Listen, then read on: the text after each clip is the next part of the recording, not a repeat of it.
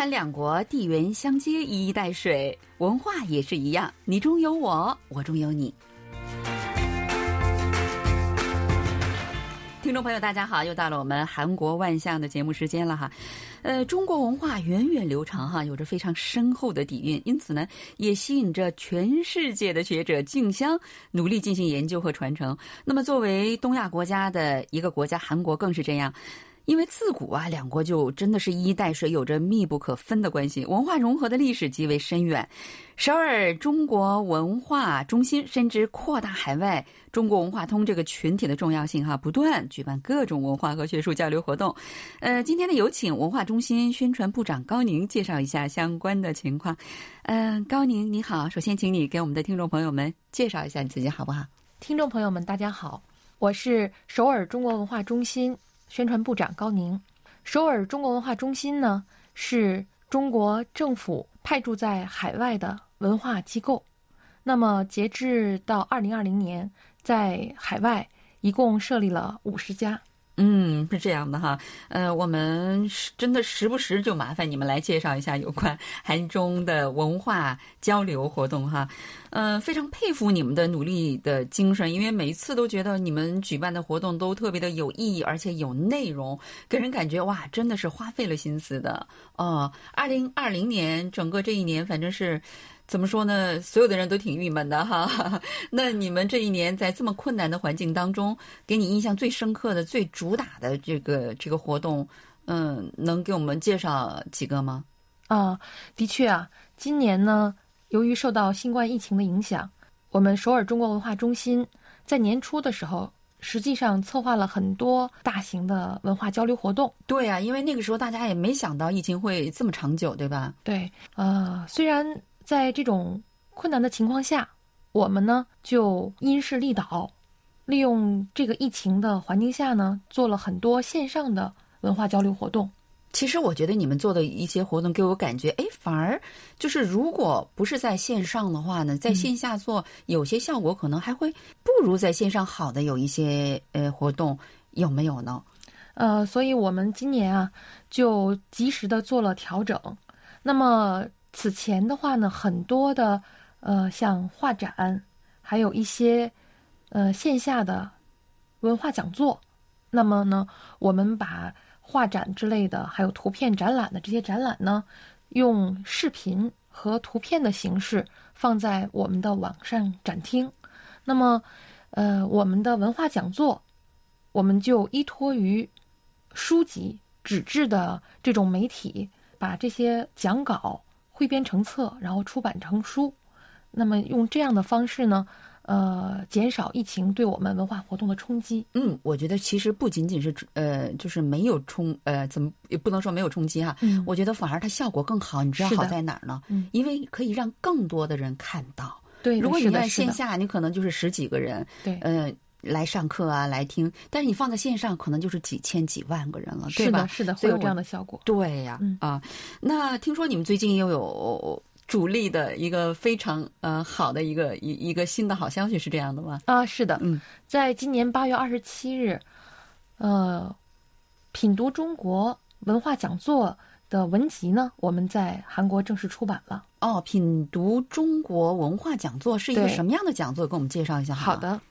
呃，说到品读中国文化讲座啊，它是我们首尔文化中心的常态化的品牌项目，创办于呢二零一八年到二零二零年，已经举办有三年的时间了，先后邀请过首尔大学、高丽大学、延世大学、梨花大学、汉阳大学等，哇塞，全都是韩国的那个最顶级的大学学府里的这些研究中文的专家、教授和学者做客我们中心。呃，你刚才说是研究中文哈。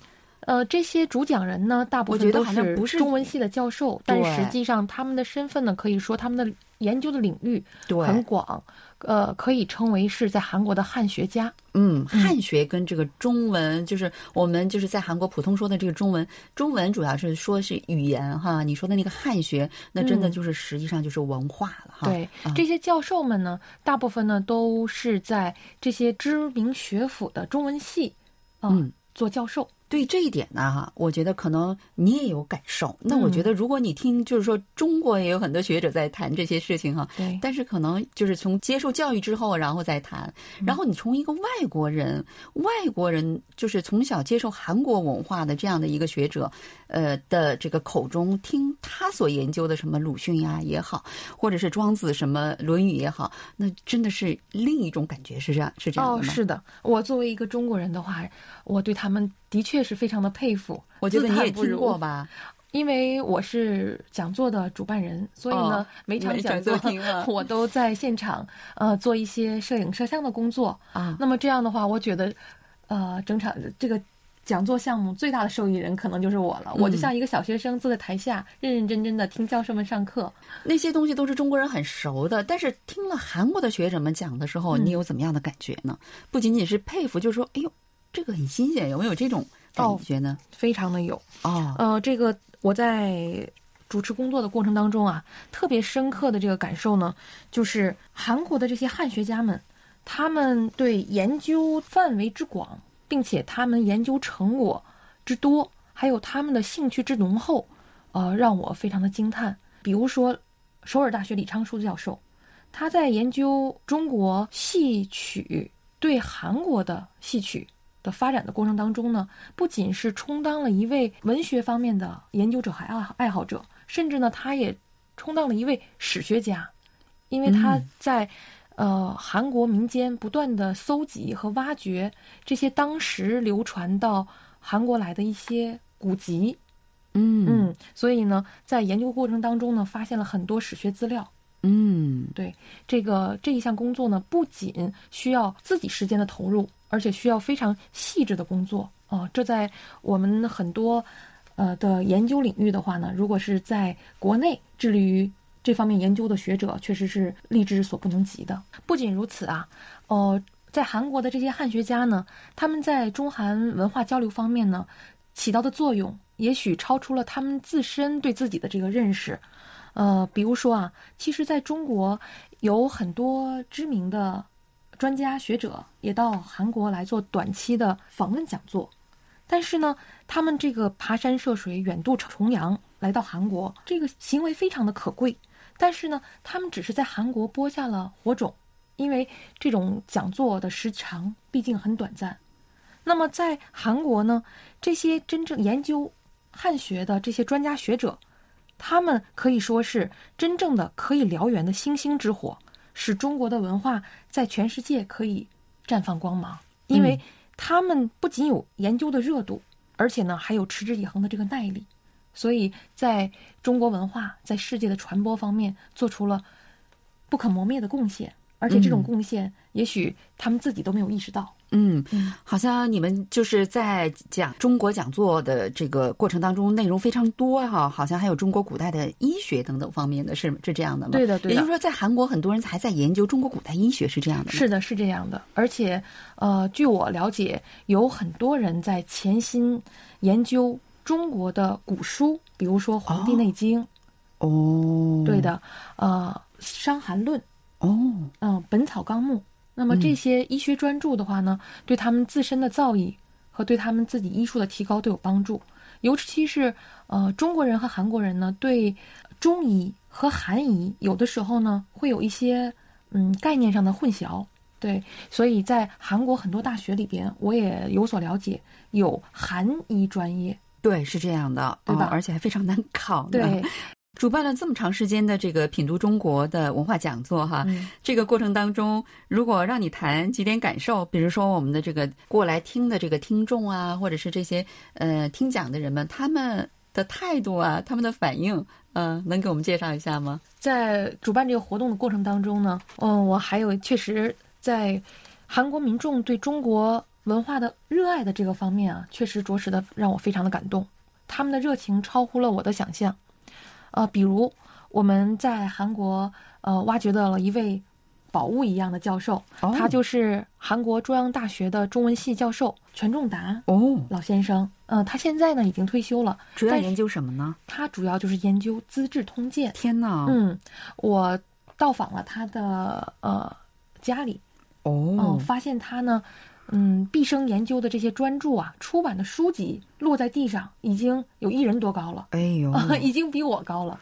我想我在一本一本读他出版的这些专著，因为《资治通鉴》本身它的体量就很大，嗯那么他不断的在解读，呃，在解释，并且再把它演绎出来，变写成用韩文写成一些小的历史故事，所以内容相当的丰富。我想我把他的专著都读完的话，可能也需要个三五年的时间。哦，嗯天哪！他的讲座热度非常的高，我们为他呢量身打造了，呃，十场《资治通鉴》哇，系列讲座。嗯，那么这个消息一放出去呢，在网上报名的人就突破了一百二十人，哎呦，而天哪我们的讲座的呃现场只有一百个坐席。哦哦，那还得竞争，啊，是的，所以但是为了呃满足呃这么热烈的响应啊，我们没有办法，就加了二十多把的这移动座椅。即便是这样，哦场场爆满，而且还有很多听众啊到现场来的，还需要从头到尾站着听完讲座。嗯，因为很多呃韩国人他们认为，就是说韩国现在的文化呢，跟中国古代的文化关系非常的。密切，所以呢，很多韩国人对中国古代文化是非常重视的。嗯、好像你们这个现场，比如说，呃，对一些文化、文学方面的做这个品读文学的这样的一些讲座的时候，嗯现场气氛热烈吗？非常的热烈，而且还有很多的时候出乎我的意料啊。比如说，高丽大学的一位女教授，嗯，在讲解李清照的宋词的时候，嗯，那么现场报名的观众里边啊，很多人是慕名而来的，是对李清照有所了解，而且就是说非常很多喜爱她。韩国人对呃非常喜欢李清照哈。对，嗯所以呢，在讲座的现场就出现了观众和呃主讲人相互应和。那么哦在观众席上站起来，呃，高声的唱了一首李清照的词《月满西楼哇，哦》。主持人听过这首歌吧？嗯？嗯，真的一定是怎么说，整个那个气氛一下子就起来了，对吧？是的是的因为肯定很感动。作为，尤其是作为中国人，肯定更感动。是的，，是的，在韩国哈，比如说有研究哲学的。还有什么神仙戏曲、史学等等都有哈。对，就是你们在做这些讲座的时候，觉得最有人气的讲座是什么讲座呢？嗯，现在来看的话，最有人气的讲座呢，就是与历史内容相关的，比如说《史记》和《资治通鉴》这两个主题的讲座。那么线上的申请人数是最多的，几乎是场场爆满。是这样的哈对。那呃，你们最近就是好像又把他们出了一本书哈，为什么会这样的呢？出这本书啊，可以说呢有两方面的原因。一方面呢是我们讲座呃不断的发展的一个成果的总结，同时呢也是我们历任中心主任工作成果的一种体现。尤其是在二零二零年，我们现任中心主任王延军参赞，呃，举办了一场汉学家的聚会。在这个聚会上呢，王延军主任他提议把我们专家们的这些宝贵的研究成果，能够汇编成集，在韩国出版。呃，因为他认为啊，中韩两国有着共同的这个东方优秀传统文化基因，韩国呢又拥有众多的中国传统文化的专家，拥有十分完整的研究和传承的体系，所以他希望与汉学家们呢共同努努力，把品读中国项目呢能够做成研究中国文化的平台。我觉得你们起的这个题目也非常的棒，嗯品读中国哈。嗯、那呃，想问一下，这本书是呃怎么出版？只在韩国出版呢，还是说只是在你们文化院呃发放呢？呃，是这样，我们呢，因为为了方便传阅和更广泛的这个传播，所以我们把这个讲座的文稿呢汇编成册，这样在现场来听讲座的观众们可以在现场领取。那么呢，有一些不方便到现场来的观众的话，也可以电话或者在网上联系我们。哦，是赠送的还是购买呢？这个的话，因为呃，作为我们首尔中国文化中心嗯对热爱中国文化的读者和爱好者们的一种回馈，所以呢，我们会作为礼物嗯赠送给这些真的是太感动了哈。爱好者。对，哦，哎，那你们这本书是用韩文做成的还是中文写的呢？嗯，是这样，文稿的内容是用韩文呃编辑的，因为为了呃更多的韩国观众啊，哎，看阅读起来方便。但是呢，每一篇韩文的内容上呢，会有中文的简介。哦，是这样的哈，嗯那就是说主要要的目中文的的概要。还是就是说，呃，让更多的韩国人去了解这个中国的文化和中国的呃古代的一些历史等等，是这样的吗？嗯啊，呃，那你们这个呃未来讲座的创办方向，呃，今后想向哪个方向发展呢？嗯，品读中国文化讲座，它设计的初衷呢，是为了韩国广大的中国文化的研究者和爱好者，能够给他们提供一个寻师会友啊、华盛顿论剑这样的一个平台。那么在未来呢，因为我们的观众和我们的主讲人，呃，存在大量的研究者，而且他们的水平也比较高，所以我们在发展的同时呢，逐渐向纵深化和大众化两个方向并行发展。嗯，具体一点说呢？就是把这种精深的、系统的这个研究功能和这种大众啊、科普啊、趣味啊，把它有机的结合在一起。嗯嗯让没有基础的人呢也能听得懂，让有基础的研究者呢也能觉得是有一个学术的发表平台。嗯，比如说，嗯好像呃，你们还要介绍一下有关什么麻婆豆腐的 历史来源等等，有就是今后会有这样的一些讲座吗？对，这个呢，就是我想向听众朋友们抛出的一个关于我们今天讲座的一个比较有趣味性的、嗯吸引眼球的一个内容。嗯那么呢，比如说麻婆豆腐，它的历史背景和有趣的故事是如何演变而来的？我告诉你，你这个嗯题目如果贴到韩国的网站上，嗯，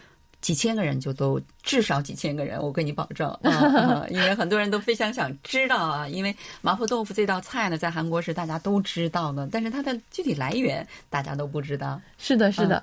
所以今年二零二零年的讲座设计上呢，我们呢就是想兼顾呃学术与大众化和趣味性于一体。所以呢，敬请各位听众朋友们期待。嗯，好的，大家一定会非常的呃积极的支持的哈。好了，听众朋友，因为时间的关系呢，我们今天的节目呢，今天就聊到这儿。非常感谢高宁部长哈，百忙之中抽空来演播室给大家介绍，在、呃驻首尔中国文化中心啊、近期。呃，出版有关品读中国的这样的一些韩国学者们的一些对中国呃一些古代的文化历史等方面的一些研究呃资料哈。那让我们在下一期的同一时间里再会，爱你给谁哟。谢谢主持人，再见。